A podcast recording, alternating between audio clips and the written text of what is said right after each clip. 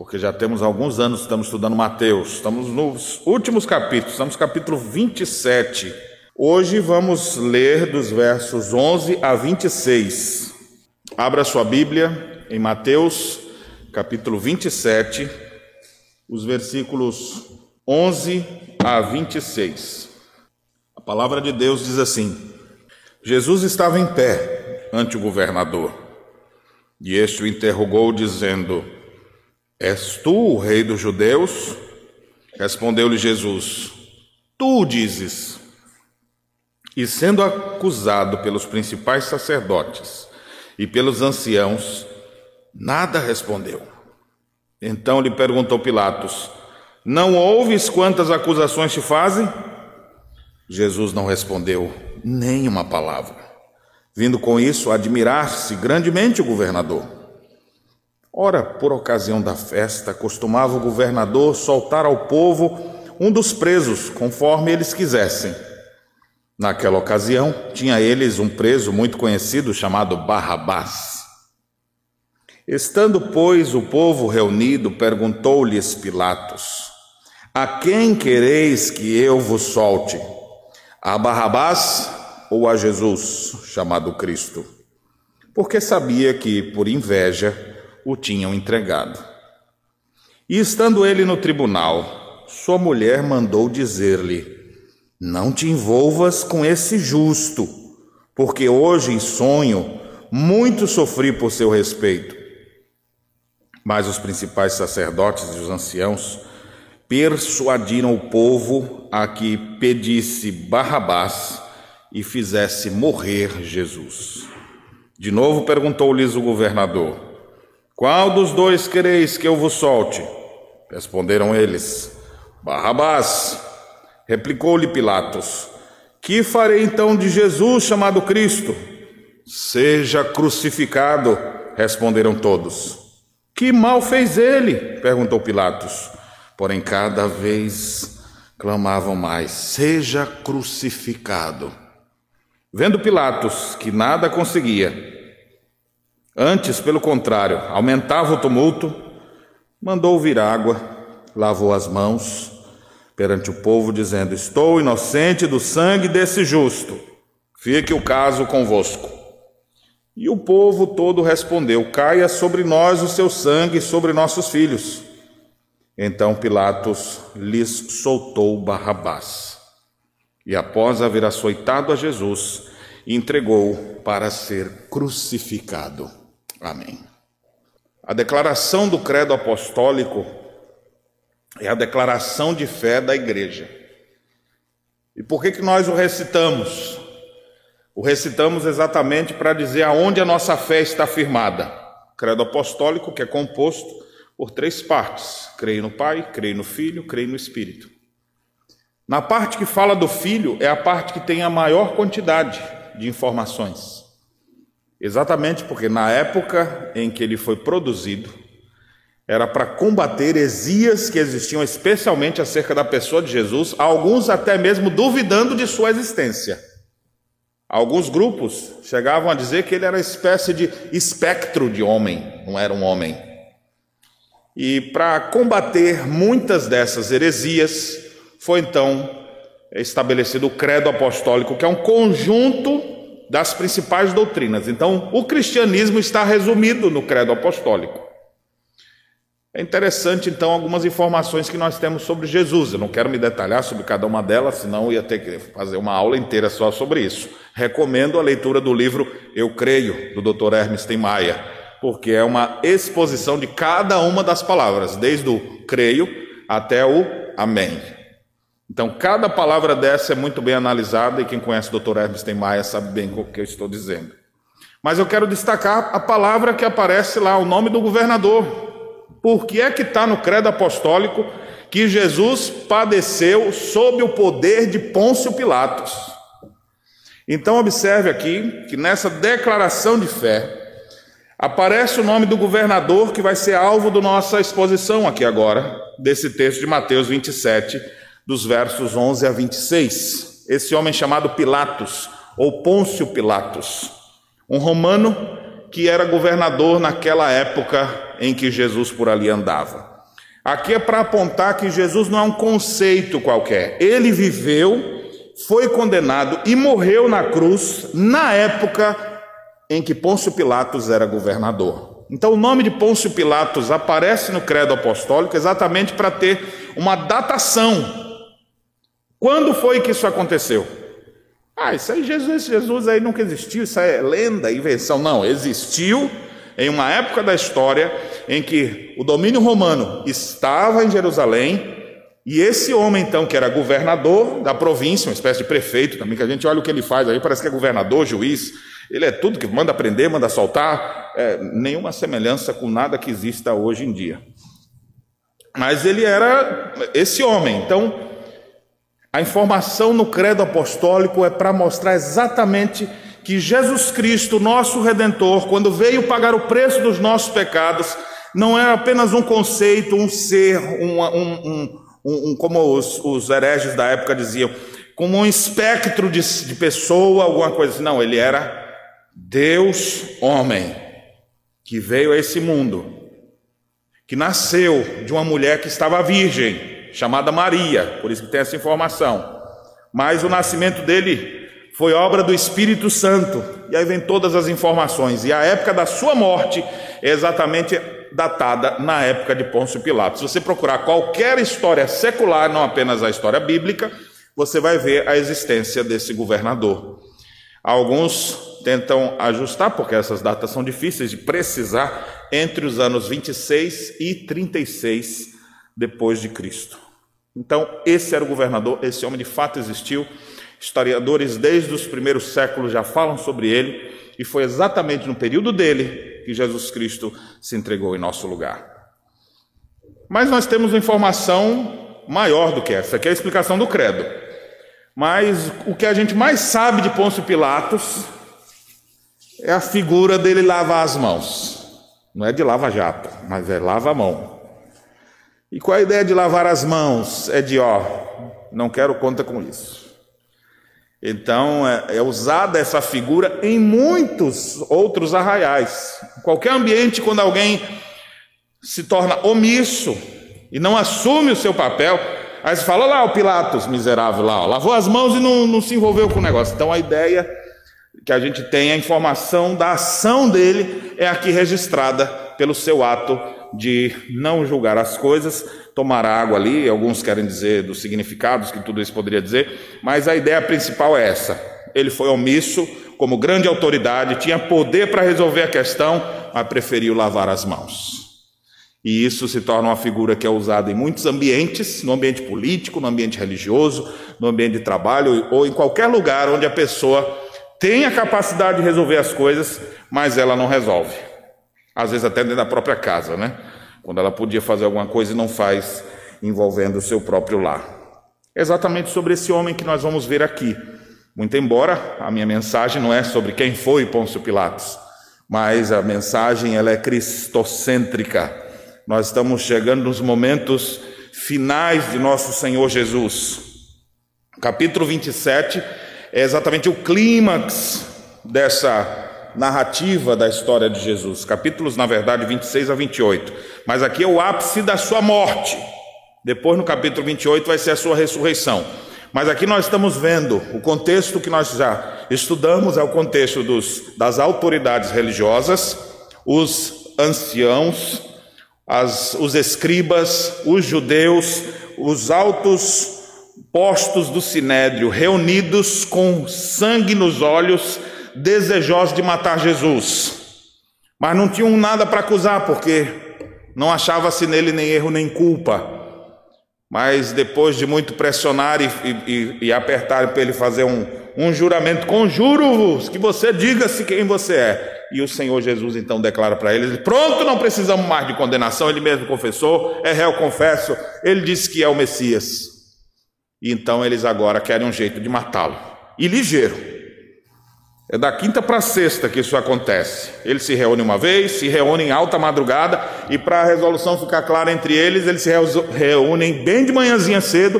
Pronto, está condenado, vamos levar então agora para Pilatos. Então, os versos 1 e 2 do capítulo 27, que nós já vimos, Mostra que ao romper o dia, quando o cara quer fazer o mal, ele, ele se dispõe. Você já viu que se fosse assim, para ir ao culto, não é ao romper do dia. Chegando atrasado ao culto, então, tá, alguma coisa assim. Não veio hoje porque estava cansado, alguma coisa assim, mas quando é para o pecado é ao romper do dia, ligeirinho a pessoa tem uma energia para fazer o que precisava ser feito. Então eles estão maquinando mal e se reuniram então, entraram em conselho contra Jesus para o matarem. Amarraram e levaram para entregar ao governador Pilatos. Os versos 3 a 10, que foi nossa última mensagem, exatamente da forma como Mateus insere aqui, no meio dessa caminhada, ele insere a história de Judas, que viu a besteira que fez, negando o Senhor, e agora tomado de remorso, quer devolver as moedas, não conseguiu, e acaba saindo dali cometendo suicídio. Então, essa triste narrativa da destruição desse homem, que era um dos apóstolos, é inserida aqui como um alerta, e nós pudemos aprender isso na última ocasião. Então agora nós prosseguimos no contexto do verso 1 e 2, quando as autoridades trazem Jesus até o governador Pôncio Pilatos para que esse possa julgá-lo. Afinal de contas, judeu não quer, não quer melar mão de sangue, que outros se melem. Então, vou fazer só a condenação dele aqui. Então, essa parte que nós vamos estudar, os versos 11 a 26, é, se dividem aqui em quatro blocos principais. Os versos 11 a 14, nós temos aqui o governador admirado com esse tal de Cristo. Ele conversa com Jesus e a palavra que aparece é admiração. Pilatos fica admirado com ele. Depois, os versos 15 a 19, o governador admirado pensa em soltá-lo até. Não acho condenação dele. Vamos dar um jeito aqui para liberar ele aqui. Versos 20 a 23, o governador perde o controle da situação e não sabe como proceder mais. E os versos finais, 24 a 26, o governador omisso acaba por praticar injustiça. Então, essa história, meus irmãos, ela é registrada pelos quatro evangelhos. Tem algumas passagens de Jesus que é registrada só por um, mas os quatro concentram nesses momentos finais de Jesus. Alguns detalhes a mais a gente vê nos outros, por isso que é bom ver os quatro narrativas ou descrições. Quando a gente fala narrativa em pleno século 21, fica parecendo que é versões diferentes ou seja, um, que é uma, isso é narrativa. Né? Na verdade, eu estou tendo que colocar agora, isso aqui é uma, uma, um relato bíblico. Então, nós temos relatos distintos, para você não pensar que é uma narrativa, porque estou inventando, né? Fake news, alguma coisa assim. Não. É um relato, vários relatos, cada um escreveu, eles não se chocam, mas esses quatro relatos eles se completam. É muito interessante a gente ver isso. O que, que a gente tem a mais? Marcos e Lucas dão detalhes de quem era o tal do Barrabás. As informações que nós temos sobre ele é que ele era homicida, que ele praticou algumas é, coisas ruins no meio do povo. Então, Marcos e Lucas fazem referência a isso. Lucas, ao citar essa história, ele cita as principais acusações que os judeus tiveram contra Jesus. Do que, que acusaram ele mesmo? Então, Lucas faz questão de dizer quais foram as acusações. E um detalhe a mais: que esse, essa conversa com Pilatos teve também um momento em que Pilatos manda Jesus para Herodes. Herodes não resolve, manda de volta para Pilatos, e Pilatos então tem que dar a sentença final. Então, Lucas narra esse episódio. E João registra com maiores detalhes o discurso, a conversa de Jesus com Pilatos. Você tem isso registrado em João 18, 19, como nós já lemos hoje durante o culto. E também ele altera algumas ordens ali de como as coisas aconteceram. Nós vamos ver que na sequência Jesus vai ser açoitado. Então, nós temos o relato de João dizendo que ele foi sim açoitado, mas depois dá volta para a presença de Pilatos. Então, apenas essas informações, mas nenhuma que se choca com a outra, apenas informações que completam o quadro para a gente ver como foi condenado o nosso Senhor Jesus. condenado injustamente para redimir gente que é condenada justamente, que somos nós. Ali estava, o único justo que pisou nessa terra, sendo condenado, no lugar de gente que deveria sim ir para a cruz e pagar o preço dos seus pecados, nós. Ali estava ele condenado em nosso lugar. Vamos aprender então sobre isso, caminhando nessas quatro principais divisões que eu citei aqui para vocês. Inicialmente, os versos de 11 a 14, nós temos Jesus apresentado perante o governador e ele é apresentado aqui como uma ovelha muda perante os seus tosqueadores. Olha como é admirável aqui. O texto diz que Jesus estava em pé perante o governador. O governador, então, logo cedo, o que vocês querem aqui? Não, gente, tem um sujeito aqui para conversar com o senhor. Né? O senhor precisa condenar ele, os judeus estavam falando. E agora o governador olha para ele. Todo mundo já devia saber quem era Jesus, porque a fama de Jesus corria por toda a terra naquela época. As pessoas sabiam que ele operava milagres, que tinha discursos e as pessoas ficavam maravilhadas. Quem tinha contato com Jesus teve vida transformada. Esse homem é governador, tinha gente importante que já tinha se convertido também. Então, em algum, alguma conversa, quem sabe um dia no baile do aviador, ou na, no dia do, da, da, em que os soldados estavam comemorando o dia do exército romano e estava tendo um baile lá, alguém falando com o outro. Não, agora minha mulher está com esses negócios de Jesus aí. E eles, eles, romanos, pagãos, e agora ouvindo isso, tua mulher se converteu, pois a minha está com as ideias disso aí também. O que, é que tu acha? Eu fico imaginando, eles conversavam sobre isso, porque a Bíblia diz que mulheres de alta posição seguiam a Jesus. Já desde tempo, anos anteriores. Então Pilatos sabia quem era aquele homem. Nunca soube dele cometer nenhum crime. Nunca soube nada que o desabonasse. Então, ele começa a conversar, e aqui Mateus registra esse diálogo mais resumido. Se você quiser vê-lo mais amplo, leia depois João para você ver. E aí o interrogou dizendo: Você é o rei dos judeus? E Jesus então diz: Tu dizes. Ele fica admirado com essas respostas de Jesus e sendo acusado pelos principais sacerdotes e anciãos, nada respondeu. E os anciãos começavam assim: esse homem aí, ele tem feito inferno aqui na terra, ele está fazendo um monte de, gente se revoltar aqui no meio do reino. Aí ele ouviu os anciãos olhar para Jesus: esse homem está fazendo isso? Sim, esse homem tem se levantado contra César. Esse aqui, esse mesmo aqui. Então ele ficava perplexo disso. E aí perguntou Pilatos de novo, verso 13: Não ouves, Jesus, o que eles estão falando a teu respeito? Defende aí para eu poder ter melhores informações. E o que é interessante é que Jesus não respondeu nenhuma palavra, vindo com isso admirar-se grandemente o governador. Houve-se um diálogo, nós já vimos aqui Jesus falando, Mateus registra poucas palavras, por quê?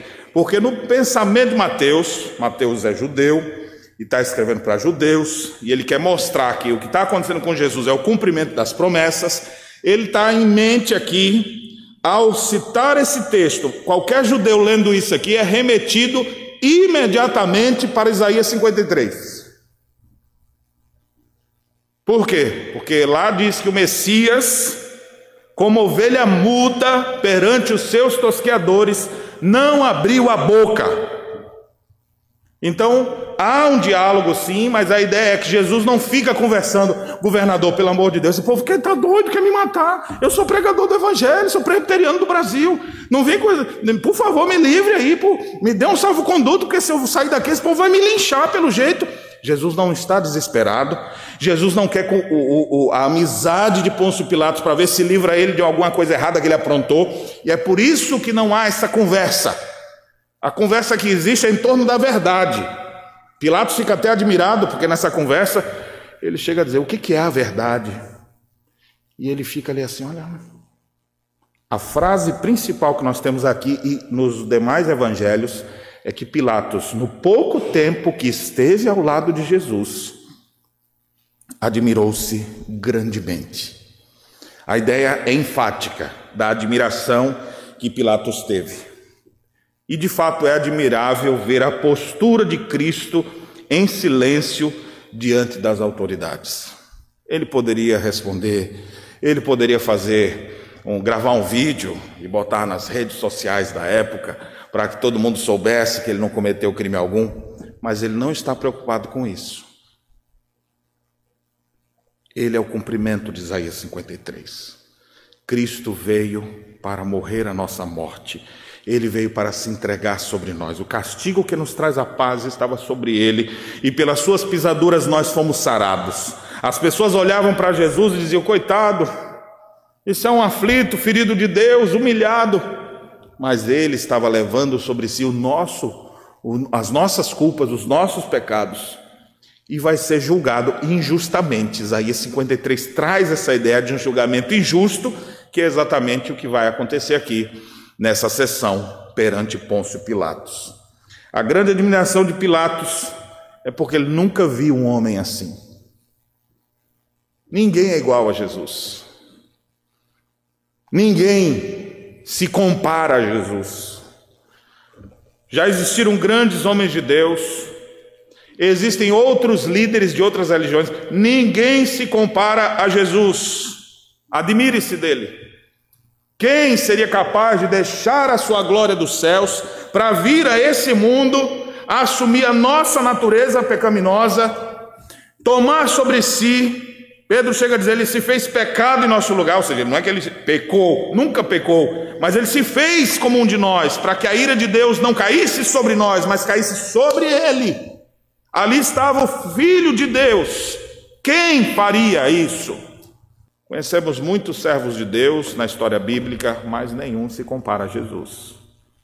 Por isso que quem fica na presença de Jesus só pode ficar admirado.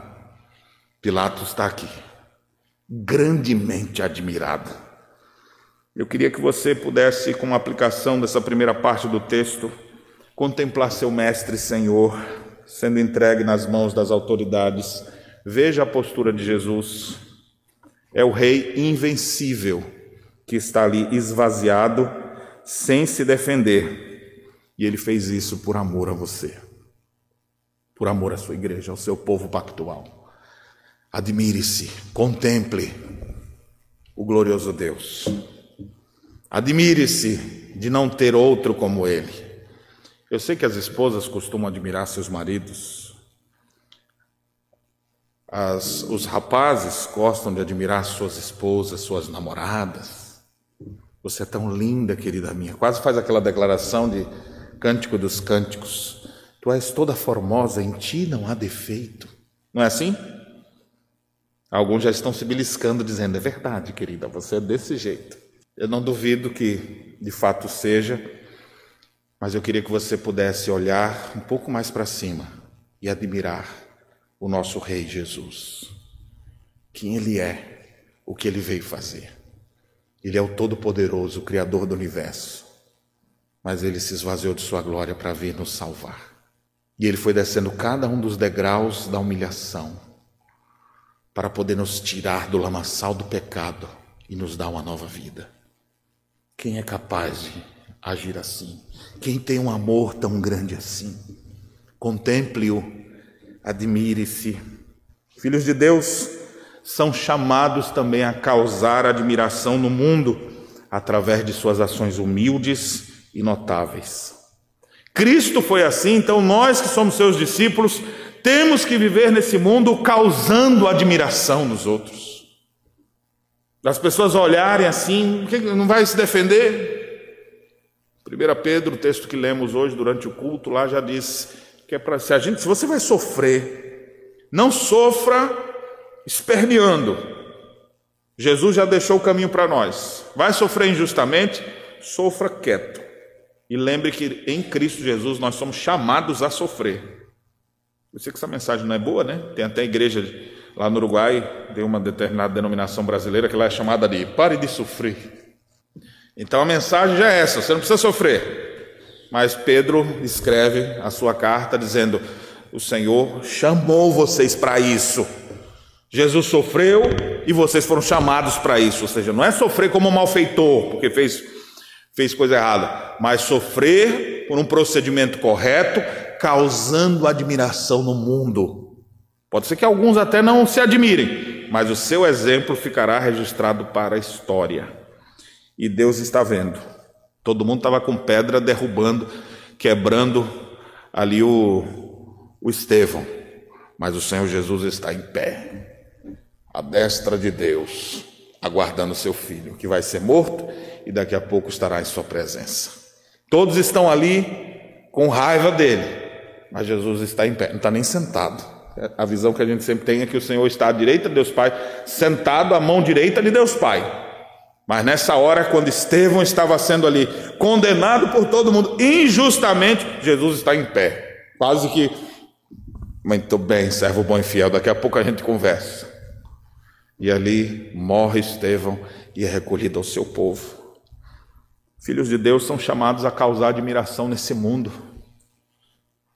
Filhos de Deus devem, através de suas ações, causar admiração. E a minha pergunta para você é: quando foi a última vez que uma autoridade descrente ou não cristã se admirou por ver a tua postura?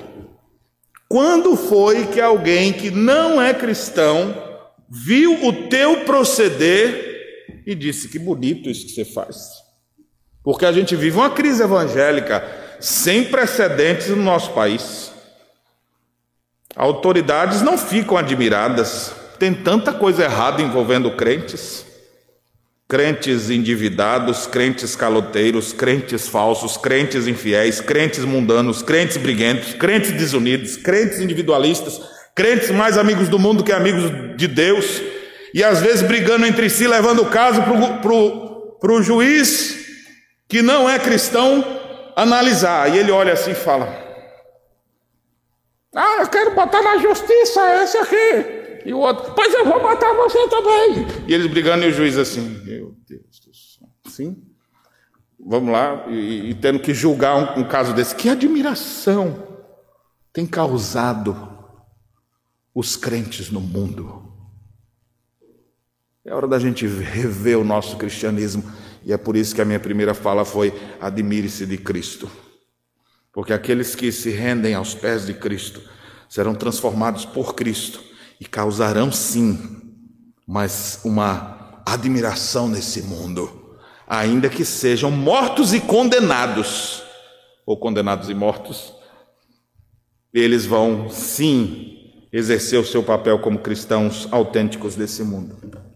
Olhe, portanto, para Cristo e fique admirado o nosso Redentor. Creia nele. Aquele que morreu sem falar nada é aquele que nos fala palavras de vida eterna. Ele não falou nada para se defender, mas ele falou um monte de coisa para nos salvar. É ele quem declara: Vinde a mim todos que estão cansados, sobrecarregados, e eu vos aliviarei. Ele é o Cordeiro de Deus que tira o pecado do mundo. Ele é que doa a sua vida por nós. Ouça as palavras de Jesus e fique admirado. Vamos prosseguir, versos 15 a 19 agora. Nós temos uma espécie de escape para não errar. Nessa segunda parte, então, do texto, o governador começa a pensar em libertar Jesus. Já que está na mão dele ali, os judeus querem condenar ele, ele não achou nada de errado em Jesus, ficou admirado. Vou tentar liberar esse rapaz. Mas o que é interessante aqui, que eu quero mostrar para vocês, é que surge na nossa vida escape. Você sabe o que é um escape? Quando você não vê uma saída para nada, tem alguma porta para você escapar de fazer coisas erradas. Olha o que diz: por ocasião da festa, costumava o governador soltar ao povo um dos presos conforme eles quisessem. Havia uma jurisprudência já de que na época da festa, e não era qualquer festa, tudo indica que era na Páscoa mesmo que acontecia, não em todas as festas judaicas, porque o povo judeu festeja muito. Então tem festa quase toda hora. Então tudo indica que era nessa festa maior aqui, que é a festa da Páscoa. Então naquela época já era, já tinha criado o costume. Então, ó, já fizeram no ano passado, já fizeram em outras épocas, então sempre soltam preso. Na mente de Pilatos foi, ele, pá, esse cara não fez nada. Quase que eu botei Pilatos para ser gaúcho agora, não foi? Dizendo, pá. E aí o Pilatos olhou assim: eu já sei como é que eu vou liberar ele. É uma, dá para soltar alguém. Eles vão pedir mesmo, porque já, já tem a, a, a, já é uma lei estabelecida, já temos essa, essa jurisprudência, então eu acho que eu vou me aproveitar disso. Aí diz que naquela ocasião tinha eles um preso muito conhecido, chamado Barrabás. Geralmente, bandido é muito conhecido, porque já roubou muita gente. E esse Barrabás aqui é um desses. A Bíblia diz, hum, se você ler depois o relato de Marcos e Lucas, especialmente, você vai ver lá que ele cometeu homicídio, que ele era uma, um agitador, que ele cometeu os seus erros ali, foi preso e esse homem era, era da pilantragem mesmo. Todo mundo conhecia. Então, quando você vê um cara que já roubou muita gente, qual é a tendência? Bem, eu estou aqui pensando com a mente de Pilatos por enquanto, tentando né, entrar naquela cabeça. Ele não viu acusação para Jesus.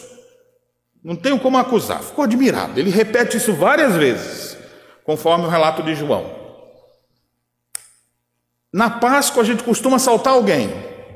E tem aquele miserável do Barrabás, que já matou gente, gente que já matou, que já roubou, cria raiva no povo.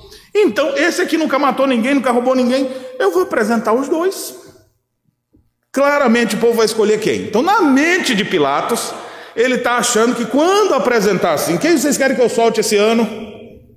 Esse religioso aqui, que nunca fez nada, de, é só briga interna aí de vocês. Eu nem entendi, na verdade, por que vocês estão querendo matar ele, mas tem esse aqui e tem esse outro aqui, ó, amotinador, briguento, já roubou um monte de gente, já cometeu um monte de, de, de, de, de crimes, já matou pessoas. Quem vocês querem?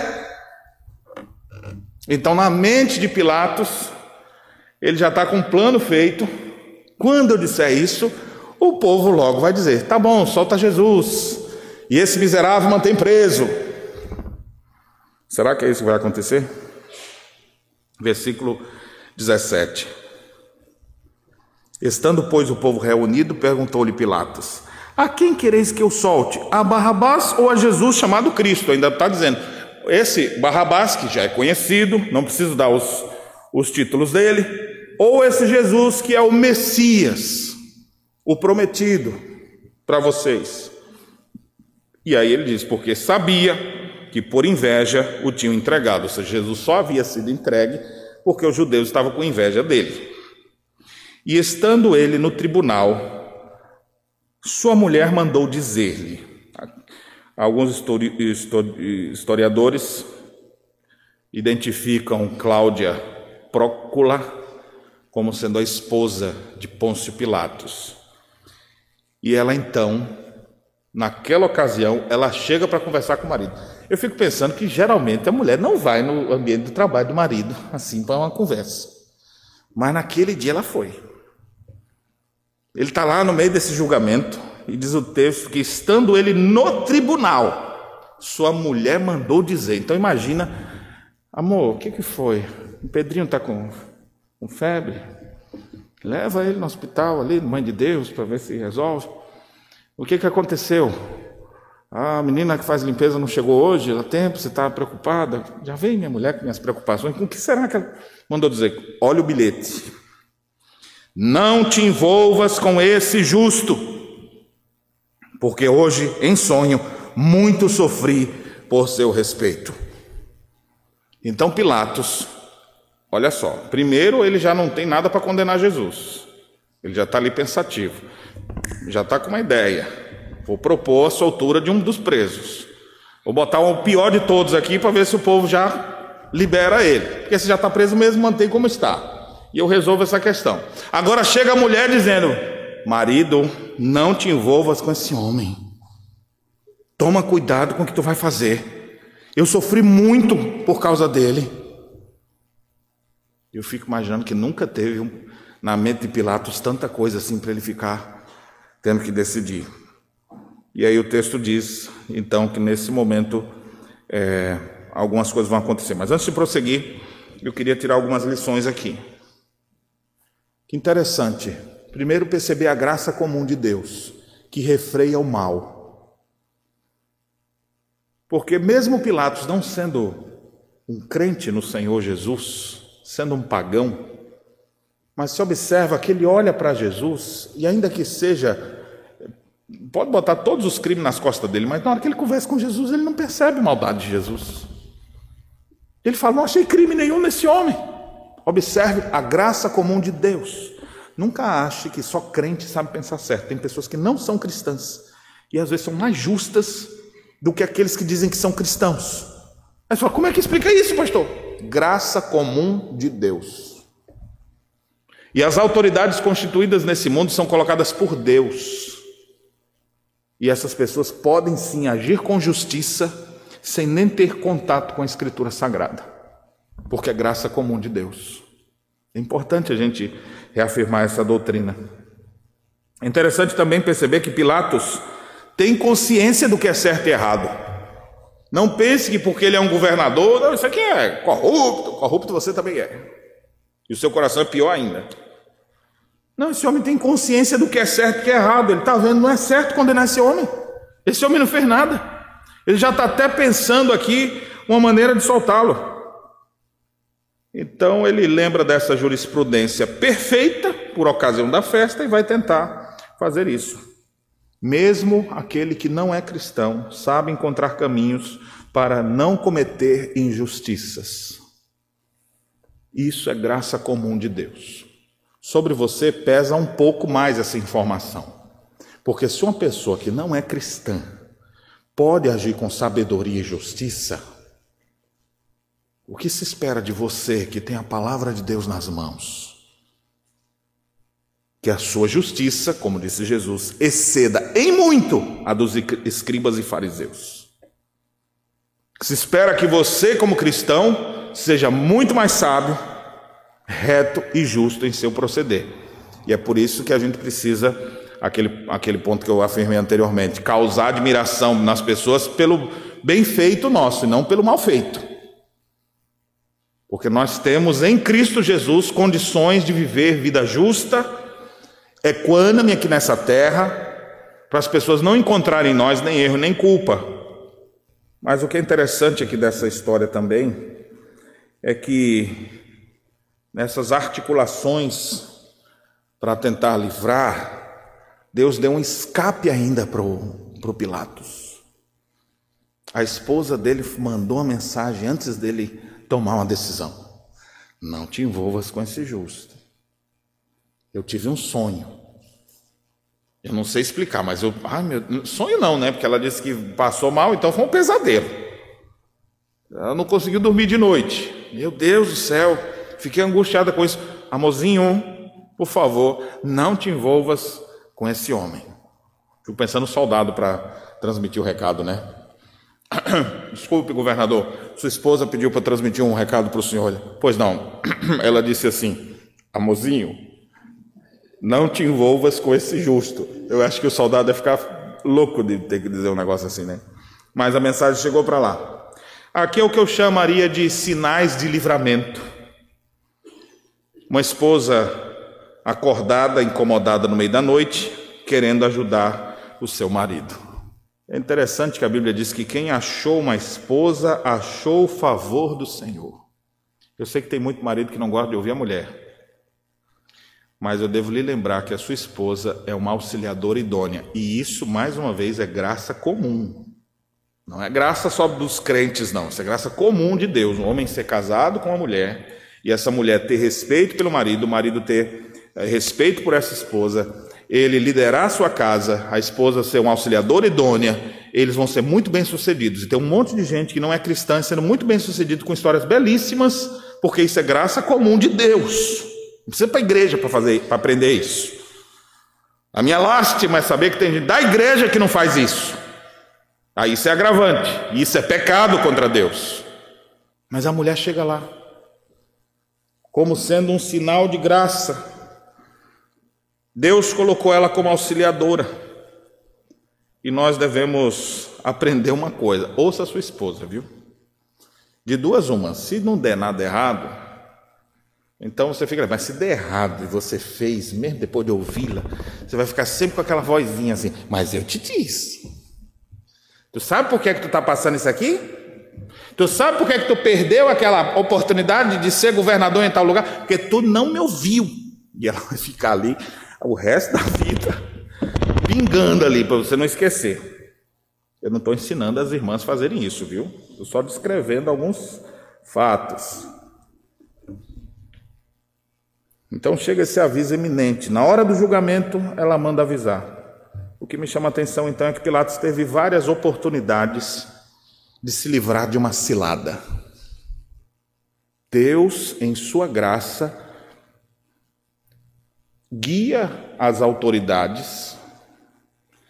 Essas hão de prestar contas diante de Deus daquilo que fazem. Mas observe aqui, do ponto de vista da responsabilidade humana, a gente sabe que isso tudo vai acontecer para cumprir os propósitos de Deus, mas do ponto de vista da responsabilidade humana, Pilatos tem discernimento entre certo e errado, Pilatos tem senso de justiça, ele está disposto a livrar aquele homem, a mulher chega para avisar, sinal de livramento na vida dele, mas mesmo assim ele não vai prosseguir ele vai deixar todas essas coisas de lado. Então, deixa eu dizer, fazer algumas aplicações agora para nós, que não somos governador da Judéia. Você tem enxergado os livramentos de Deus? Você consegue perceber os escapes que Deus mostra? 1 Coríntios capítulo 10, versículo 13 diz que não sobreveio tentação que não fosse humana, mas Deus é fiel e não permitirá que sejamos tentados além das nossas forças. Pelo contrário, juntamente com a tentação ou provação, Ele nos proverá livramento, de sorte que a possamos suportar. Ninguém, ao cair em pecado, fazer besteira, diga: Ah, pastor, foi difícil mesmo. Olha, naquela ali eu acho que não escapava ninguém.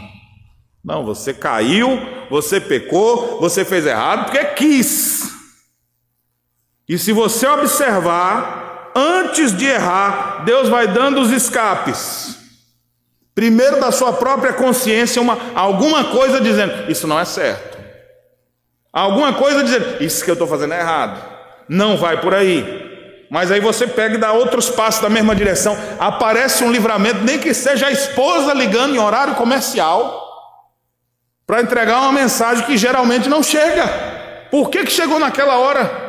Escape de Deus, livramento de Deus. Tem pessoas que já pensaram até em tirar a vida, e de repente alguma coisa aconteceu, naquela exata hora de grande angústia. O que foi aquilo? Se não livramento de Deus. A minha pergunta então para você é: você tem dado atenção a esses livramentos? A essas portas que Deus abre? Você consegue ouvir as pessoas ao seu redor? Você ouve a esposa? Você ouve seus pais? Você tem ouvido conselheiros cristãos que estão te apontando o caminho para você não errar? Ou você é cabeça dura mesmo e só faz as coisas do seu jeito? Não, meus irmãos, nós precisamos aprender. Nós vamos ver aqui a burrada que Pilatos vai fazer. Toda vez que você tiver que tomar decisão, antes de tomar a decisão, comece a ver os sinais. Não prossiga sem atenção. Ouça bons conselhos, para que depois você não tenha que voltar atrás e às vezes não tem mais como voltar atrás. Em momentos decisivos da nossa vida, não, não haja pela emoção.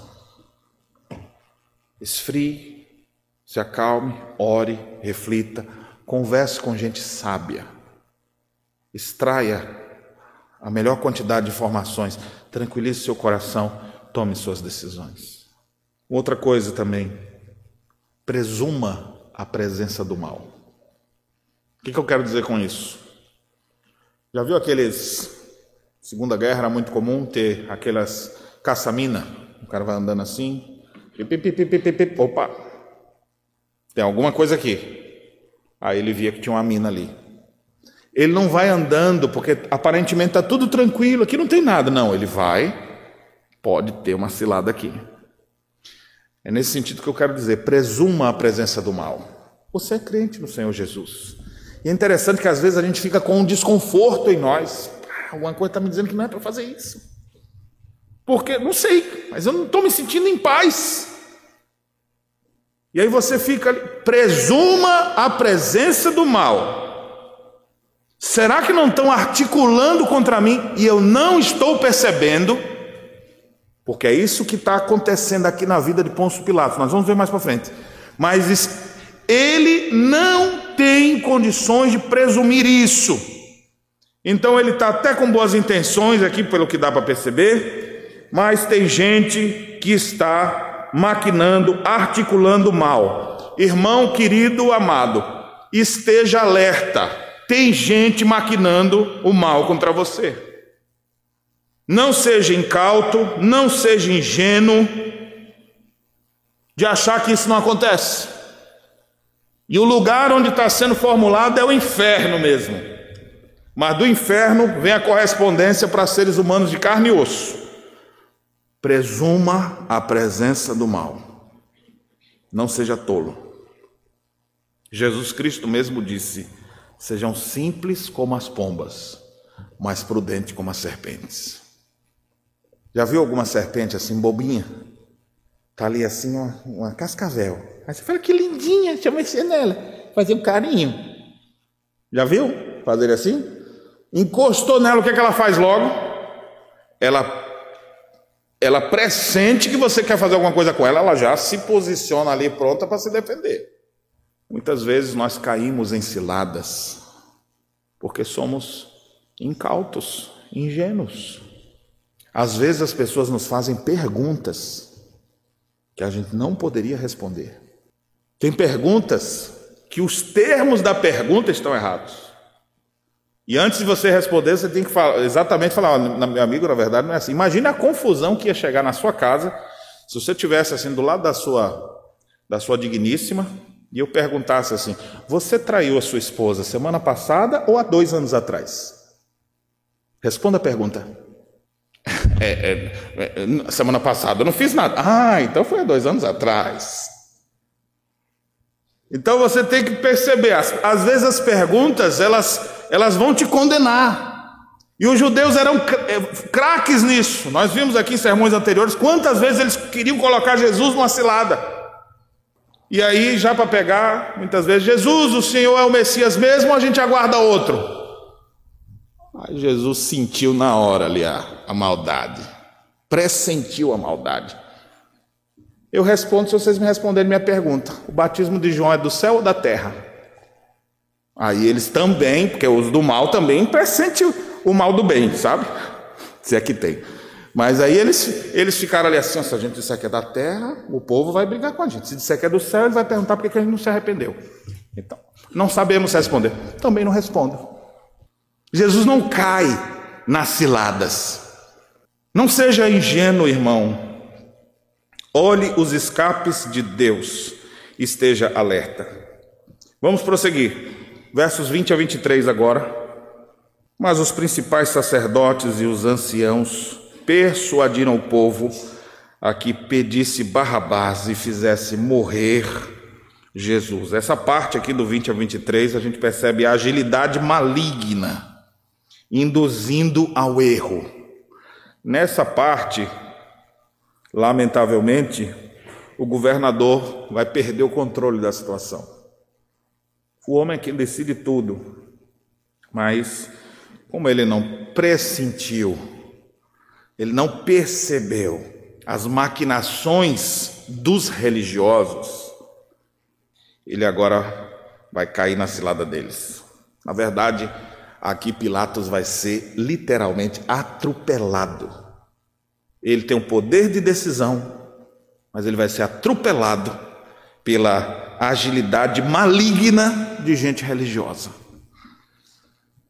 Então, o texto já está dizendo que os principais sacerdotes e anciãos estão agora persuadindo o povo, porque antes era só eles, eles estão convencendo o povo, persuadindo para que o povo diga, na hora que ele disser lá, Cristo ou Barrabás, vocês peçam Barrabás, porque esse Cristo é terrível.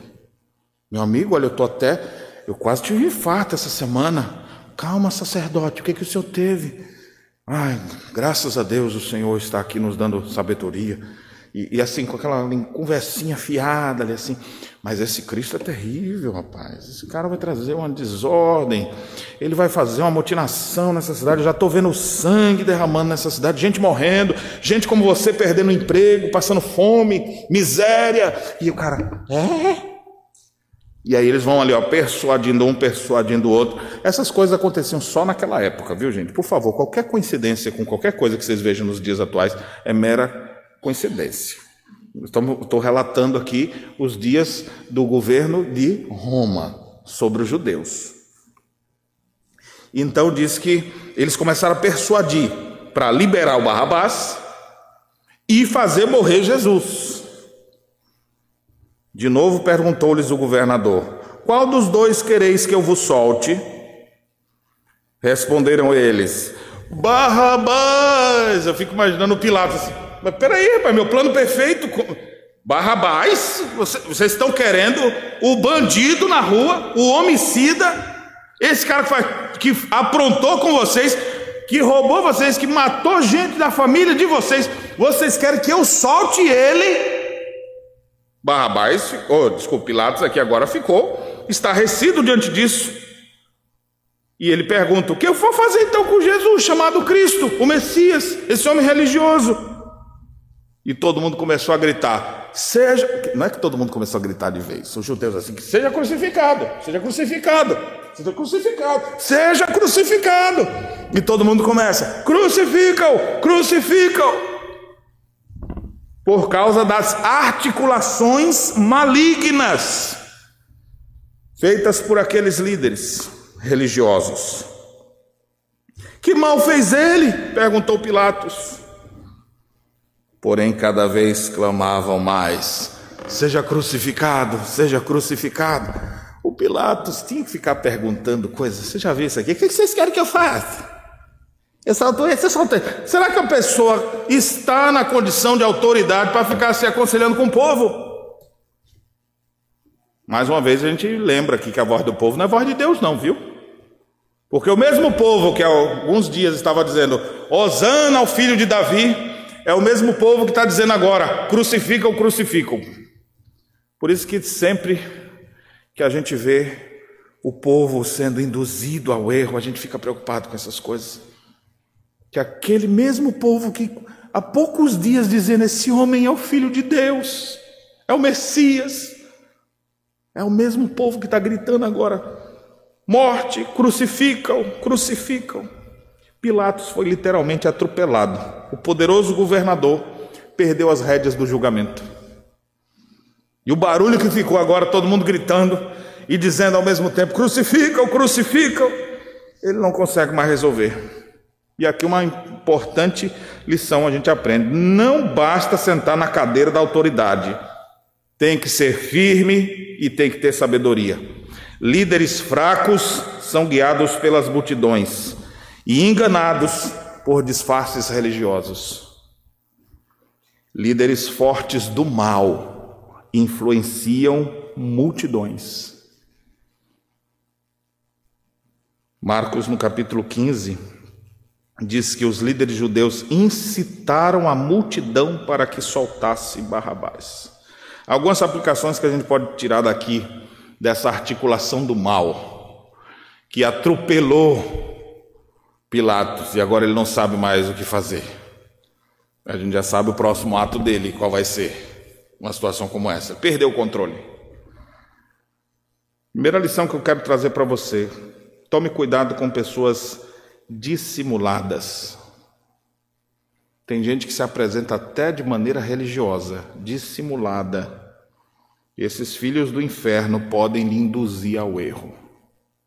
No caso aqui do texto, escribas e fariseus conduzindo pessoas de forma errada. Eu já recebi convites para estar perto de algumas lideranças religiosas, mas eu vi que era laço.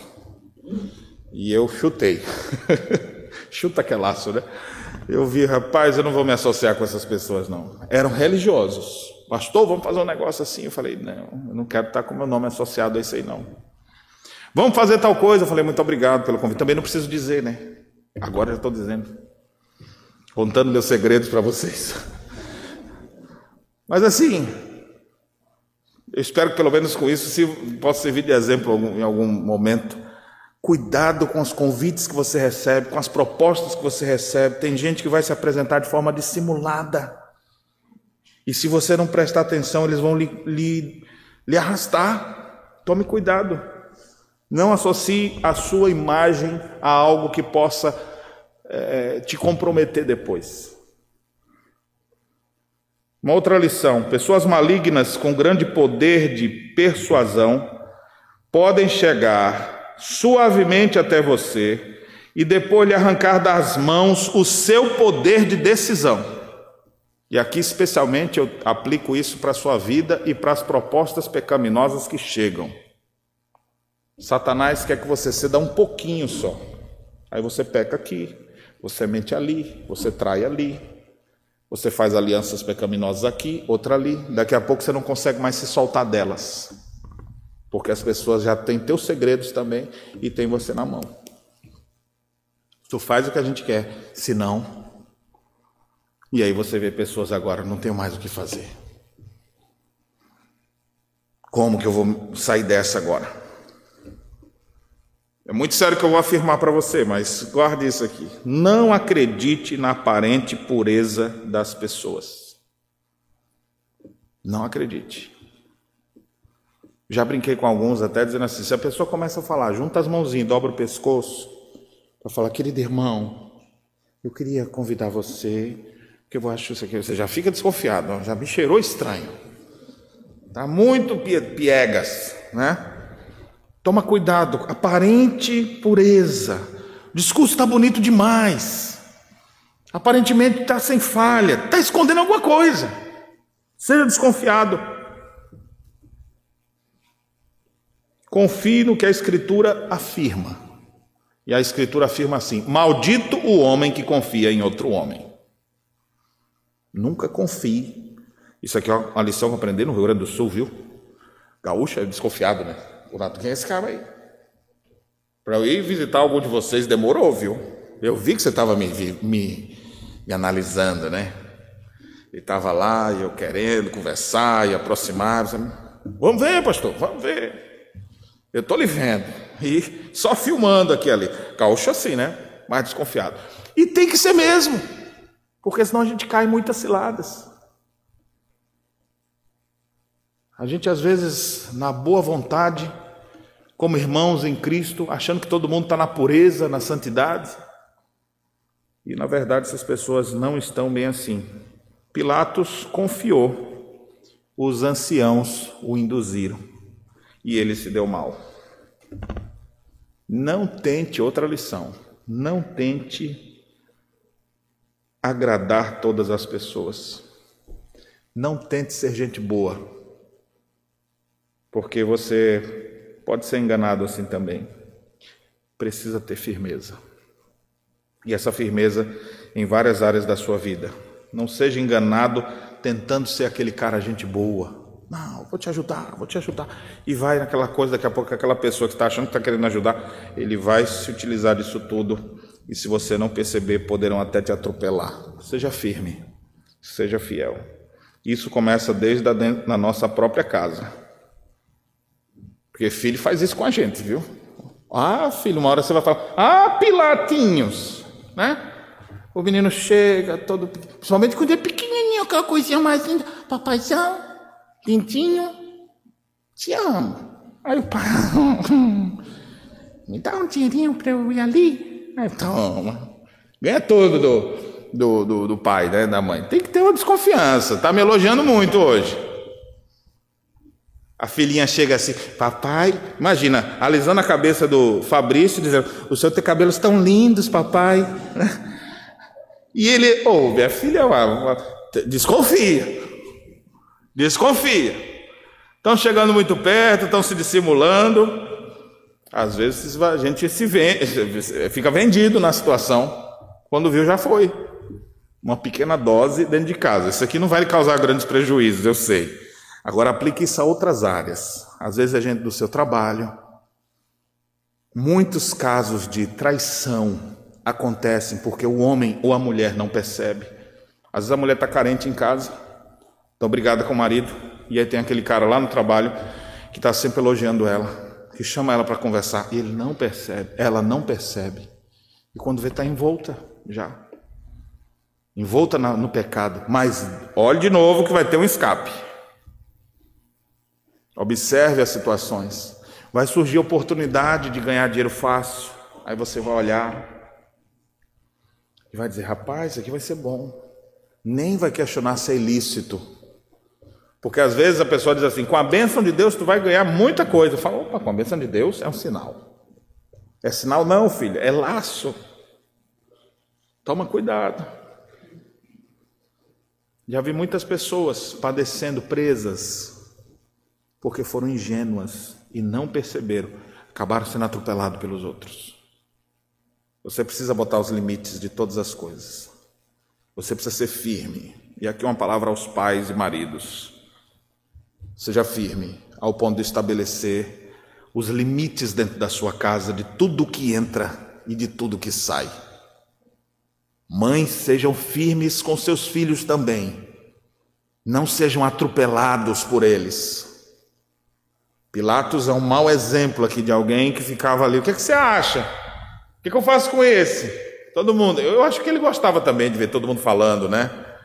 Ali com ele e tal, se sentindo ali sentado na cadeira do julgamento. Não basta sentar na, na cadeira, tem que ter firmeza.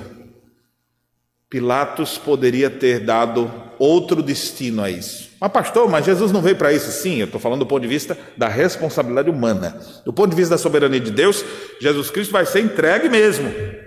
Mas ninguém vai chegar assim, depois Pilatos, obrigado aí, viu, cara? Você cumpriu certinho o seu papel. Ele, desculpa, obrigado aí, obrigado. Não, ele errou. Ele foi omisso. E essa é a última parte do texto que nós podemos ver, versos 24 a 26. Vendo Pilatos que nada conseguia, antes, pelo contrário, aumentava o tumulto. Observa, o homem se perdeu completamente. E aqui nós vamos ver como a omissão é uma coisa séria. Você sabe o que é omissão, né? Às vezes a gente não considera o que a Escritura diz.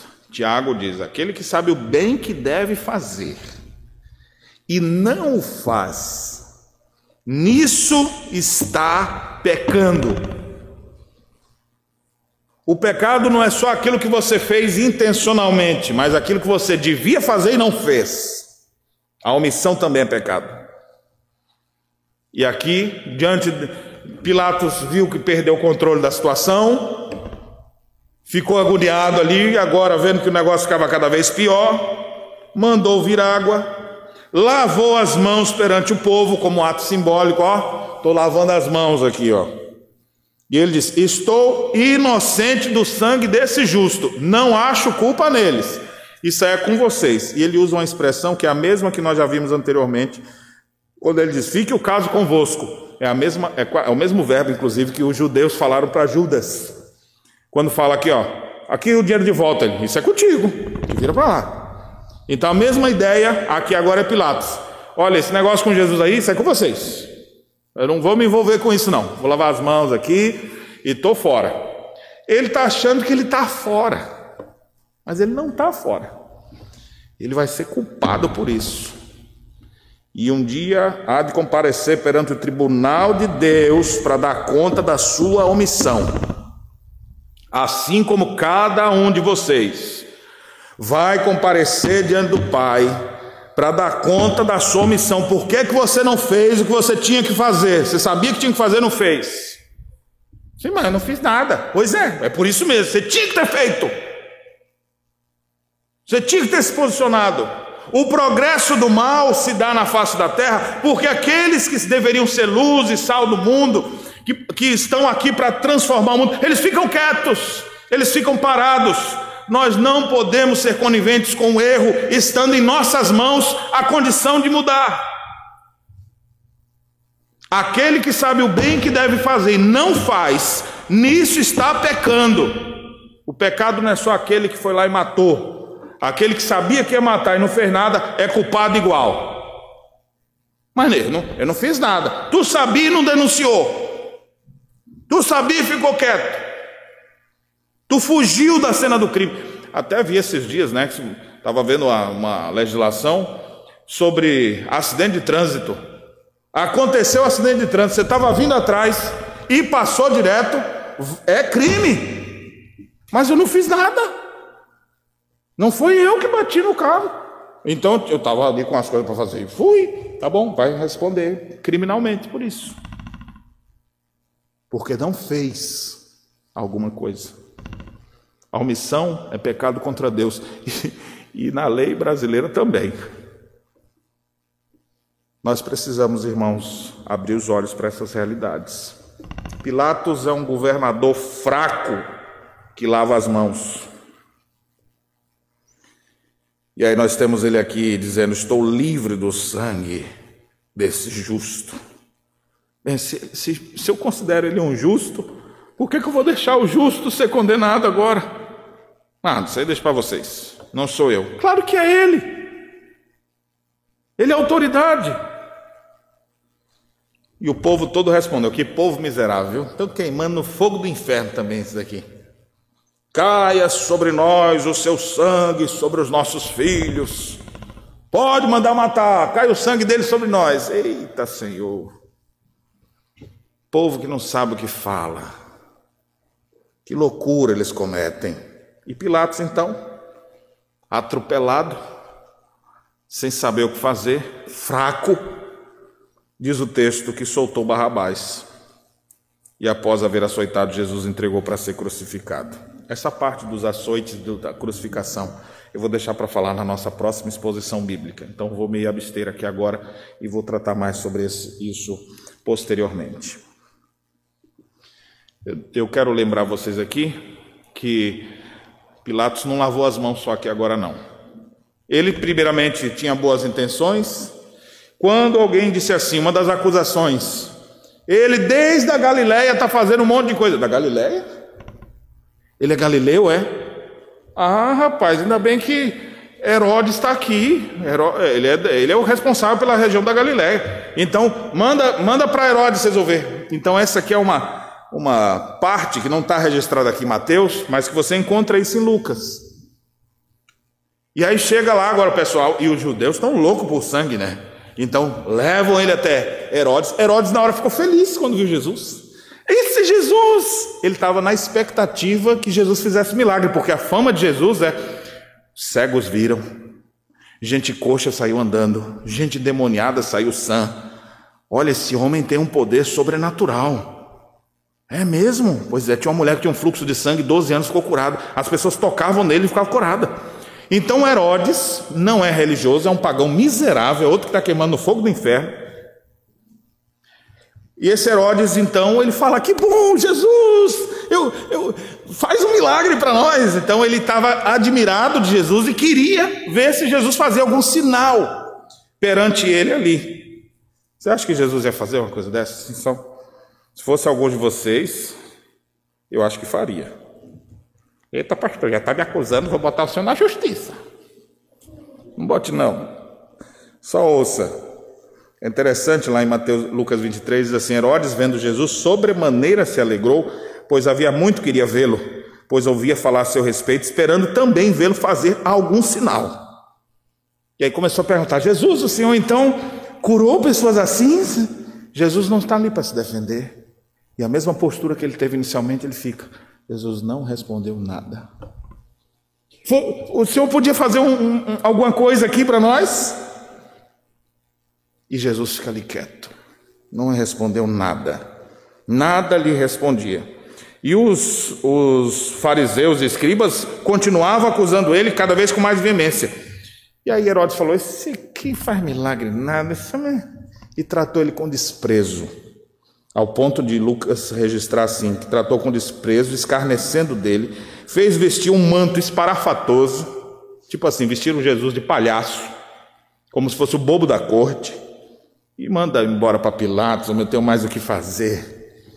Agora, o que é interessante dessa história é que Pilatos e Herodes viviam em pé de guerra.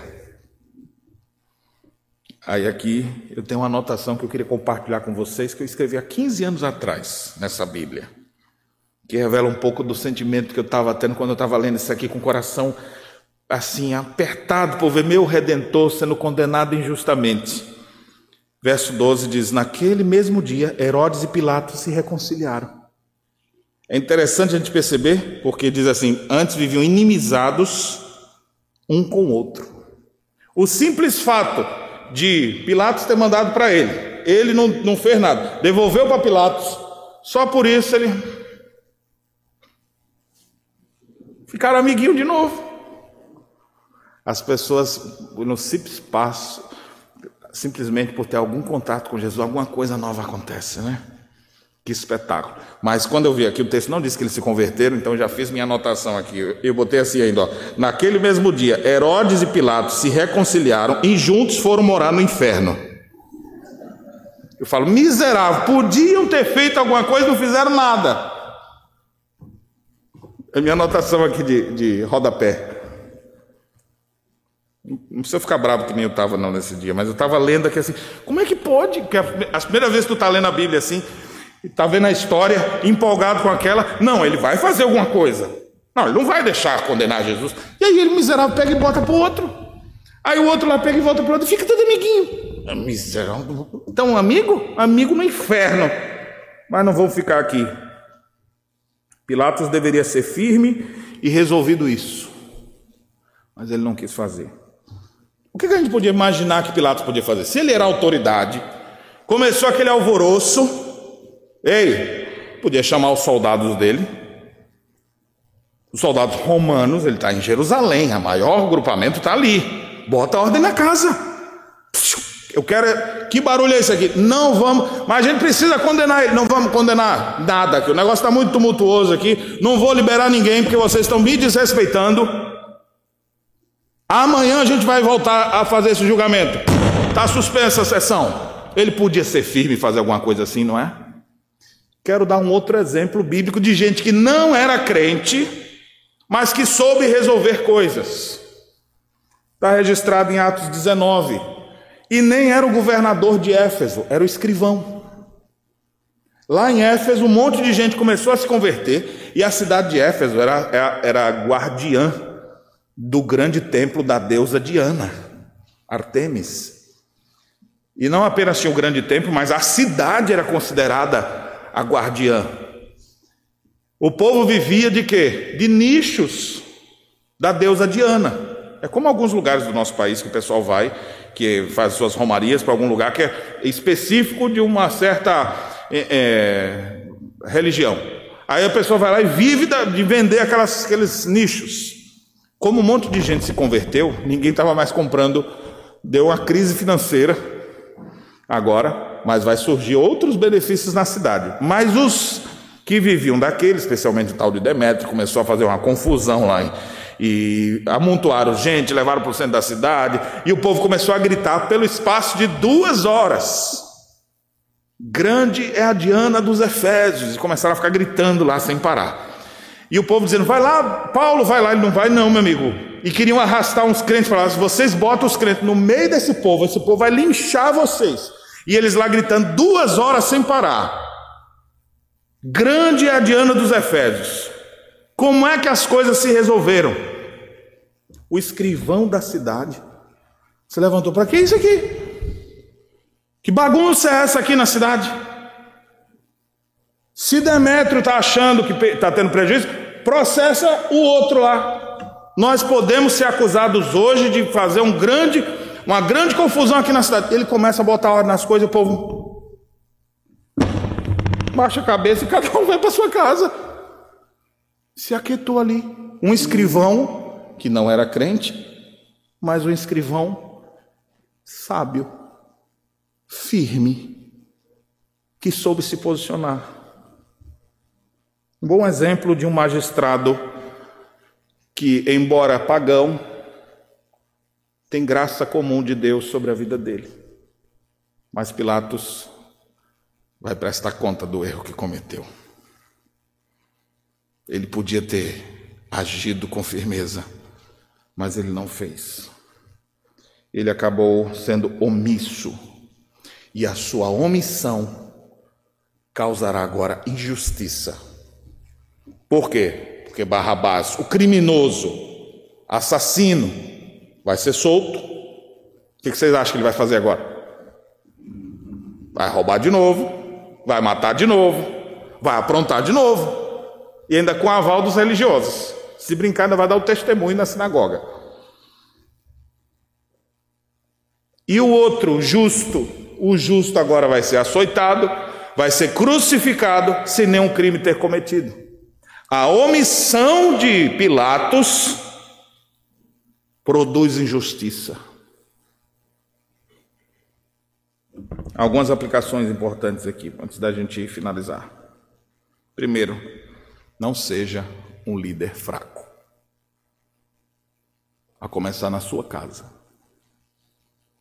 Não seja um bananão que as pessoas te atropelam.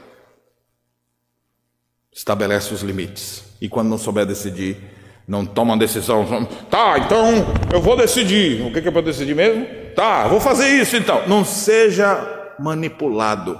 Peça a sabedoria de Deus para você ser um homem de postura correta. Um elo fraco pode destruir toda uma estrutura. Não sabe governar, sai da cadeira. A sua missão pode produzir muitos males. Mas eu não fiz nada. Você vai ser condenado por não ter feito nada. A omissão produz injustiça. Nunca pense que a omissão não vai lhe causar alguma coisa.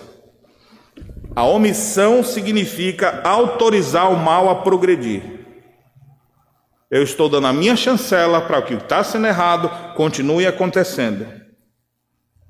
Use a sua sabedoria com ações que resolvam definitivamente as questões, como o escrivão de Éfeso fez. Foi lá sozinho, uma multidão enorme, e ele vai lá e consegue dissimular, dissolver aquela, aquele tumulto, botar todo mundo para ir para casa, e se querem resolver alguma questão, procure os meios legais. Precisamos de gente firme assim. Use seu bom senso e siga a lei. A lei, a ordem. Não permita que a sua missão autorize bandido ser solto na rua. Barrabás solto vai roubar novamente. Pecados não tratados continuarão acontecendo. Não seja omisso esperando que alguma coisa, uma hora aconteça. Não seja omisso. Pais, não sejam omissos com seus filhos. Mães, não sejam omissas na criação dos seus filhos. Discipline-os, mostre sempre para eles quem é o chefe da sua casa. E nos mais diversos ambientes que Deus os colocar, saibam se posicionar. E aqui é uma palavra aos líderes: não sejam fantoches assumam seu papel constitucional em qualquer lugar onde vocês estiverem, numa empresa, na igreja, em casa, onde Deus os colocar, assumam seus papéis, sejam solucionadores. Não fique olhando dizendo, ei rapaz, agora não sei mais o que fazer. Não sabe, se aconselha com quem sabe. Então, ou como a gente diz no quartel, não sabe, pede para sair. Ou então, assume o seu papel. Não deixe os outros te atropelarem. Encontre caminhos pacificadores ou não fique na função.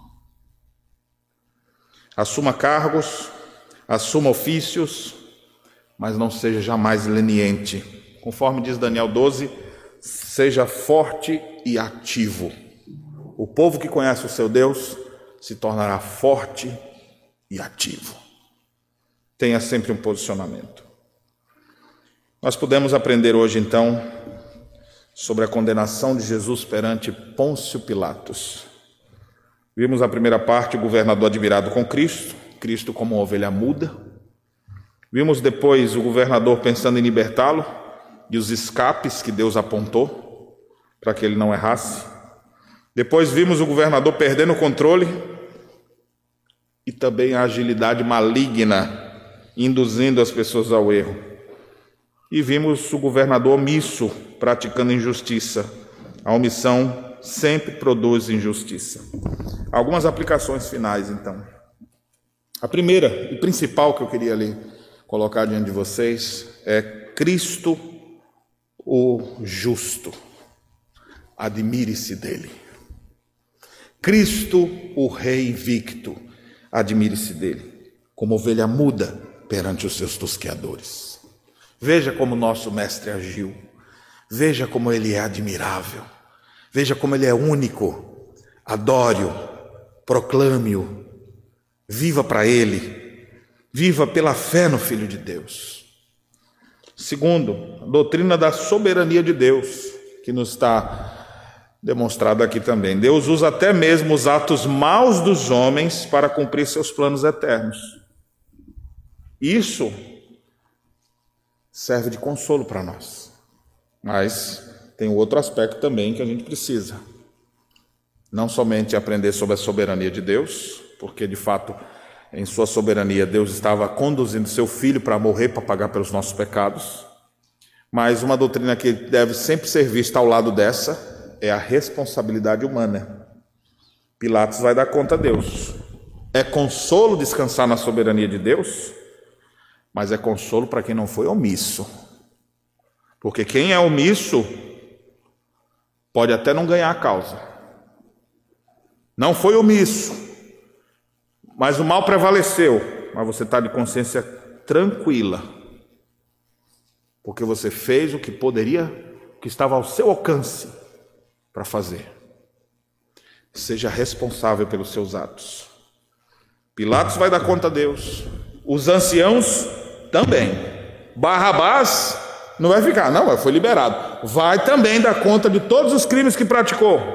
Você também vai dar conta de tudo o que você fez aqui na terra. Um dia nos apresentaremos diante do reto juiz. E não adianta dizer, mas eu, eu nem sabia que precisava disso. Mas não me disseram: a ignorância não salva ninguém, mas a ignorância condena. É interessante o texto diz que eles pediram que o sangue caísse sobre a sua cabeça. E de fato, aquele povo rejeitou a Cristo. E agora a graça de Deus vai ser redirecionada para os gentios.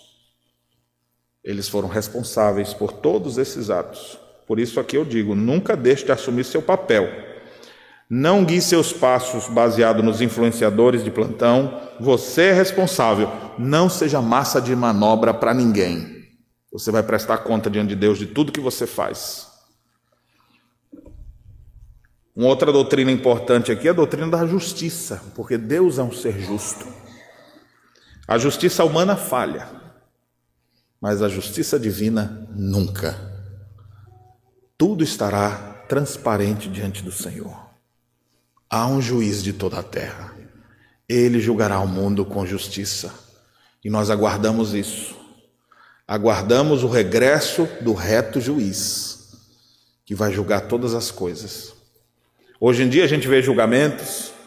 Esse aqui ó, não fez nada, foi condenado. O outro fez tudo e é inocentado. Diante de Deus não vai ter isso. Deus tem a lista completa de tudo que foi feito e todos vão ser julgados perante Ele. Barrabás, criminosos. Para falar a verdade, falando sobre justiça, até criança sabe diferenciar entre o certo e o errado. Quem que a gente solta, o bandido ou o Cristo? Mas pessoas movidas de ódio e inveja elas tomam decisões completamente erradas. Então aqui eu digo para você que já foi injustiçado, você pode até sentir um pouquinho do que Cristo sofreu ao ser condenado e ouvir o seu povo dizer: crucificam, crucificam. Por outro lado, eu devo lhe dizer, você que se sente injustiçado, pode ter sido uma causa ou outra, mas você será condenado justamente. Jesus foi condenado injustamente. Só um homem pode dizer de verdade: Eu fui injustiçado. Todos nós somos pecadores e vamos comparecer perante o tribunal do Senhor. Mas aquele que é o justo também é o justificador. E essa é a última doutrina que eu queria destacar, a doutrina da justificação. Nosso mestre foi condenado injustamente para salvar condenados justamente. Se o Senhor disser, você vai para o inferno, Senhor, mas eu não fiz, eu não, não, eu não, o outro merece, você merece também. Não há um justo sequer, todos se extraviaram. Mas e aí? Através da obra de Cristo, dessa obra que está aqui, que nós estamos no, chegando no clímax dela, de Cristo sendo sentenciado, entregue e crucificado e morto. Através da obra de Cristo na cruz, nós podemos viver pela fé no Filho de Deus e a justiça de Deus é imputada a nós, ao ponto de Deus olhar para nós e declarar justificado. Mas você é um pecador, mas Cristo pagou o preço do meu pecado. E essa é uma das principais doutrinas da, da igreja cristã. Caríssima para nós. Legado importante da igreja reformada, a doutrina da justificação pela fé. Um justo entregue no lugar de injustos. Cristo se oferece então como nosso redentor. E para recebermos como redentor, precisamos simplesmente nos arrepender e crer. E até mesmo isso é obra dele em nós. Ao ouvir a mensagem de Jesus, ao vê-lo sendo condenado sob o poder de Pôncio Pilatos, esse Cristo histórico, real, é o que pode trazer paz ao coração em guerra perdão a uma vida de pecados, nova vida para aqueles que cometeram toda, toda sorte de atrocidades. Cristo é o justificador. Que os seus olhos estejam postos nele, que a sua fé esteja depositada tão somente nele. A Ele a glória hoje e sempre. Amém.